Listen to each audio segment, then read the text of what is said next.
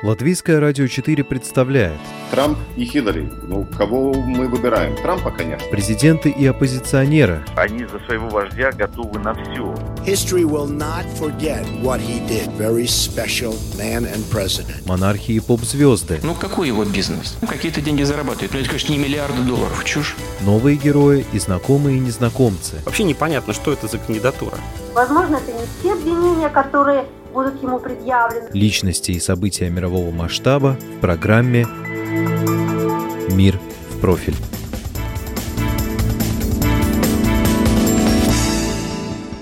Китай закрывает исправительные лагеря в Восточном Туркестане. Эту новость Абдульхамид присылает мне, когда я уже собираюсь на работу, чтобы монтировать эту передачу. За сутки, что мы знакомы, он прислал мне полтора десятка ссылок, чтобы я смогла лучше сориентироваться в ситуации. Через час приходит еще одно сообщение. Радоваться рано. На свободу выйдут те, кому дали самые маленькие сроки, от полутора до двух лет. Таких ничтожное меньшинство среди содержащихся в лагерях уйгуров. Речь идет об обычной уголовной амнистии. Общее число уйгурских заключенных в провинции Синьцзянь колеблется. Западные СМИ допускают, что их около миллиона. Мой собеседник, уйгурский правозащитник, живущий в Стамбуле, называющий себя Абдульхамид, говорит о пяти миллионах. И речь должна идти не об исправительных колониях, а о настоящих концентрационных лагерях, настаивают уйгуры. Говорят, нет семьи, где не было бы жертв.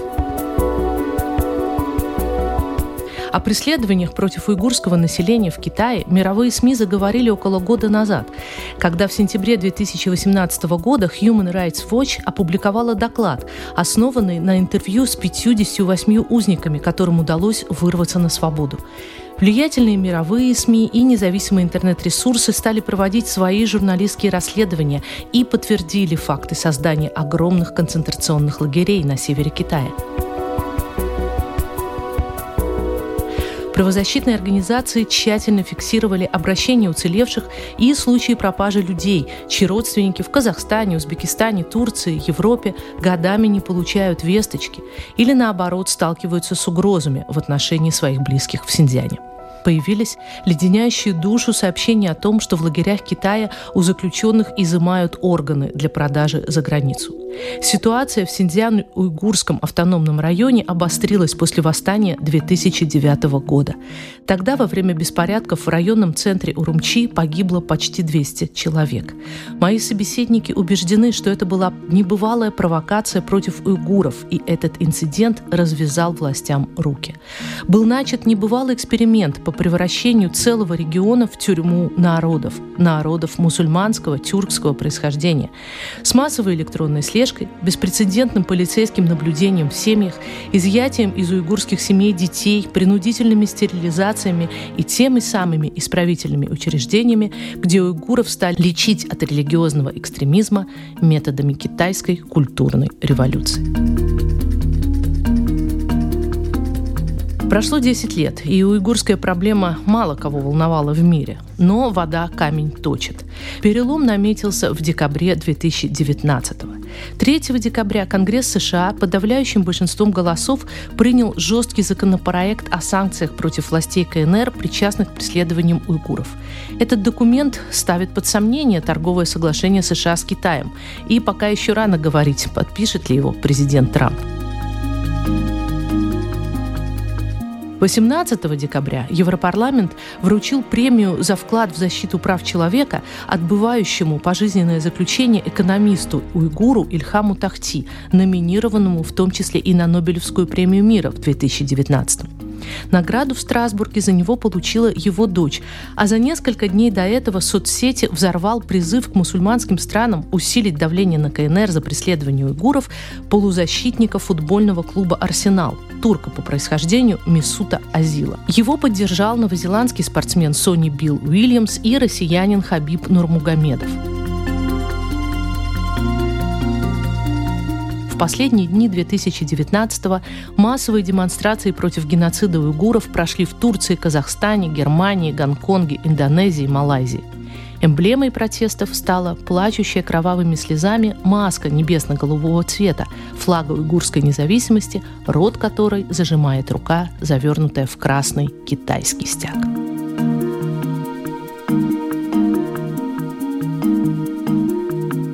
Вы слушаете программу «Мир в профиль». У микрофона ее автор и ведущая Анна Струй.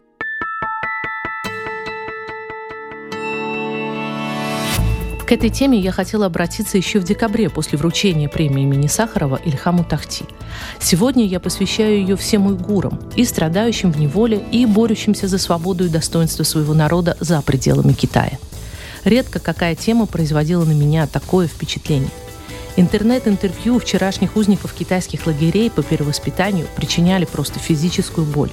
И стоило написать в одной из русскоязычных уйгурских групп Фейсбука, что я ищу человека для комментария по этой теме, как посыпались отклики, лайки, ссылки и слова огромной благодарности за то, что Латвия не забывает о мучениях уйгурского народа. Меня просили не употреблять название Синьцзян. Его дали этому региону китайцы. Сами уйгуры пользуются названием Восточный Туркестан.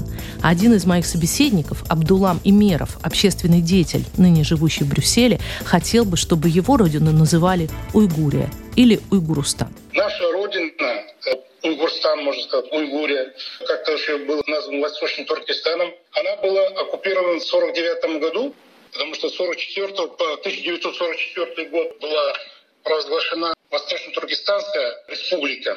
И она просуществовала пять лет. В 1949 году китайцы вместе с русскими, между собой они соглашения между русскими и китайцами, и они отдали нашу родину китайцам. Насколько сильны тенденции сепаратизма в регионе? Мы хотим свою независимость. Это по-любому, потому что с Китаем жить невозможно.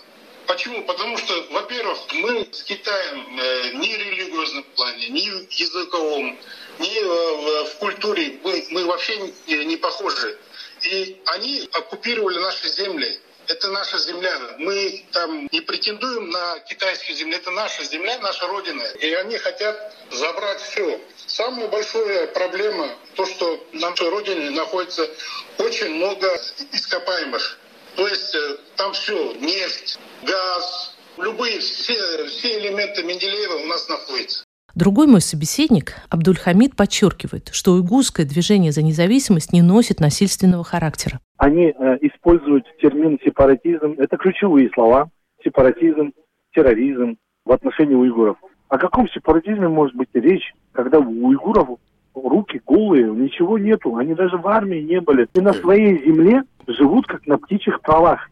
Этот маразм дошел до того, что в столовых сейчас делают лазерные насечки на ножах, на топориках, которыми они разделают мясо. И эти ножи, и эти топорики привязаны к столу цепью, понимаете?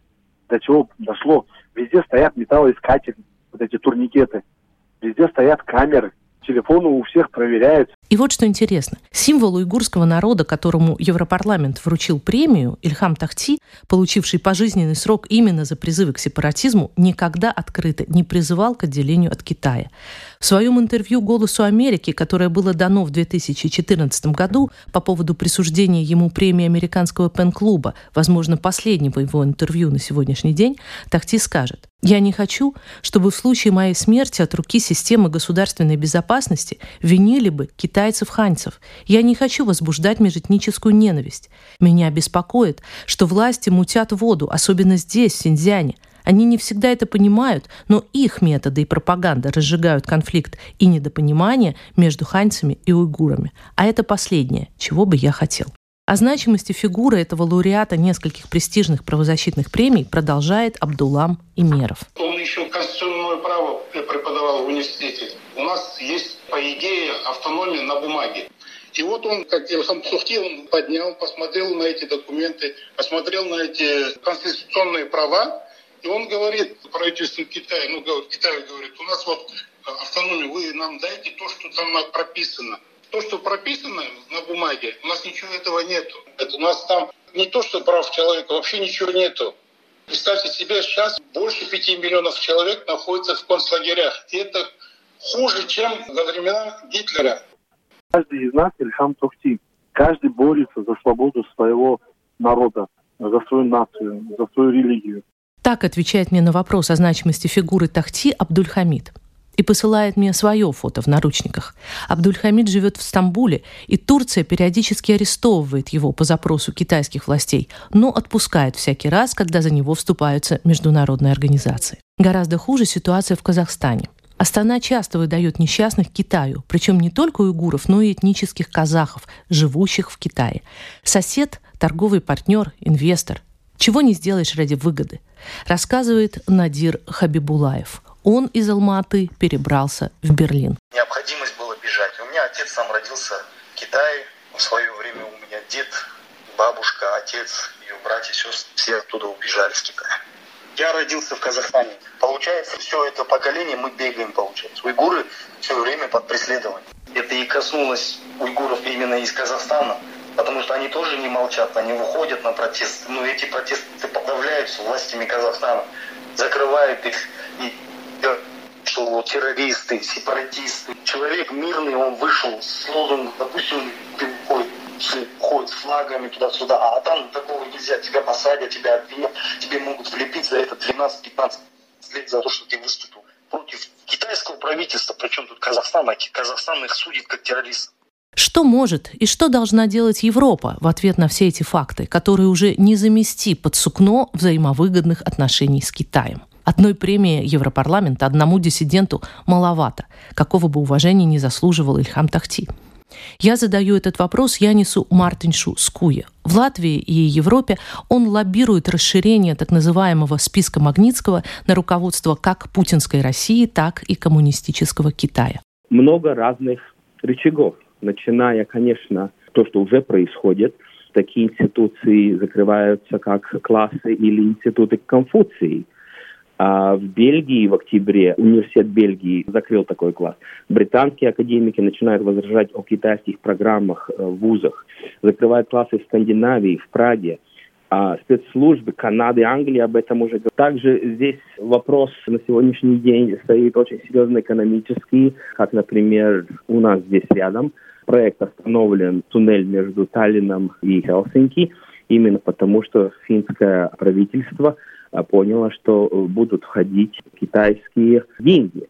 И идем на то, чтобы этот список Магнитского был расширен, куда уже вносить имена китайских коммунистов, именно те, которые виноваты за такого вида геноцид. То есть я думаю, здесь помаленьку это затягивается. Китай защищают такие страны, как Россия, Пакистан, Арабские Эмираты, Египет. Даже принц Саудовской Аравии – Мохаммед э, бин Салман, который, в принципе, должен был бы первый защищать уйгуров, которые являются мусульманами. Даже он, улыбаясь, пожимая руку самому главному вождю Китая, заключает финансовые сделки.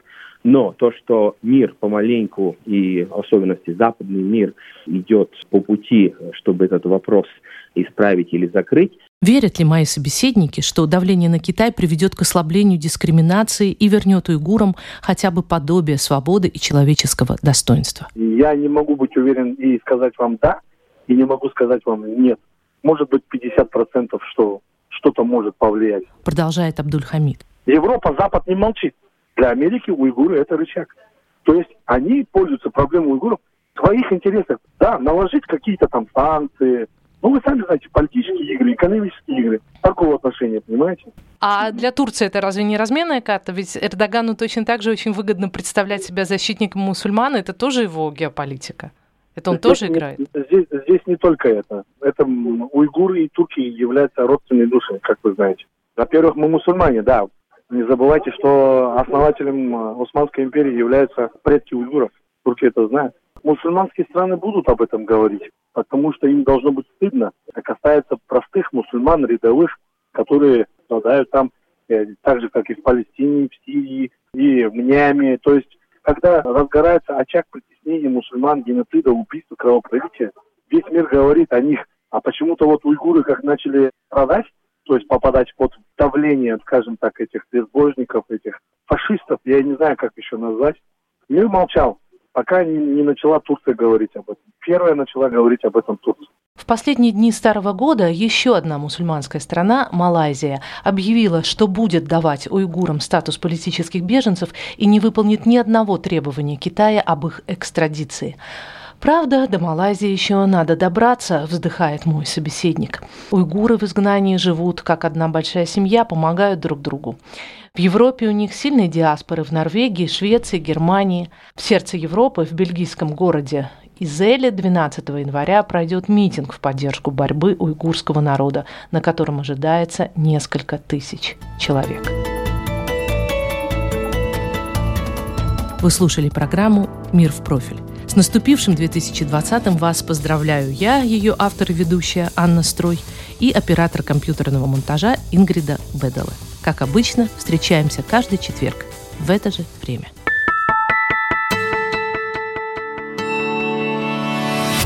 Человек и его поступки. События и его значения. В программе «Мир в профиль» на Латвийском радио 4.